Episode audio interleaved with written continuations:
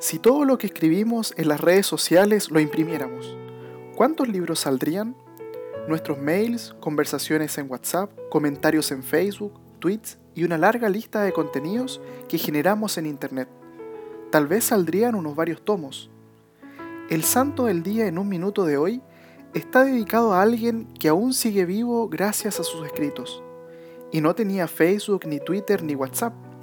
Se llama San Juan Crisóstomo.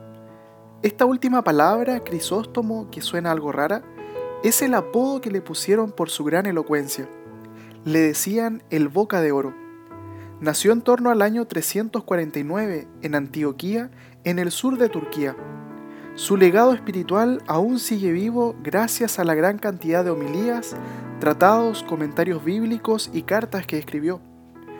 Fue un obispo que dejó impregnado en sus escritos una rica espiritualidad y con ellos transmitía la fe de la iglesia.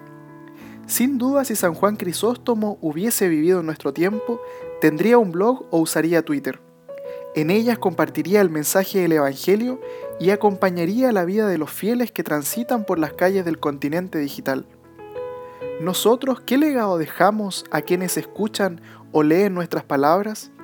¿Hacemos un buen uso de ellas? Pidamos hoy la intercesión de San Juan Crisóstomo para que podamos con nuestras palabras impactar en los corazones de las demás personas.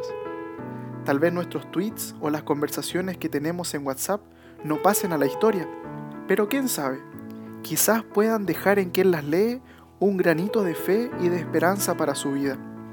Que San Juan Crisóstomo nos ayude en esta tarea.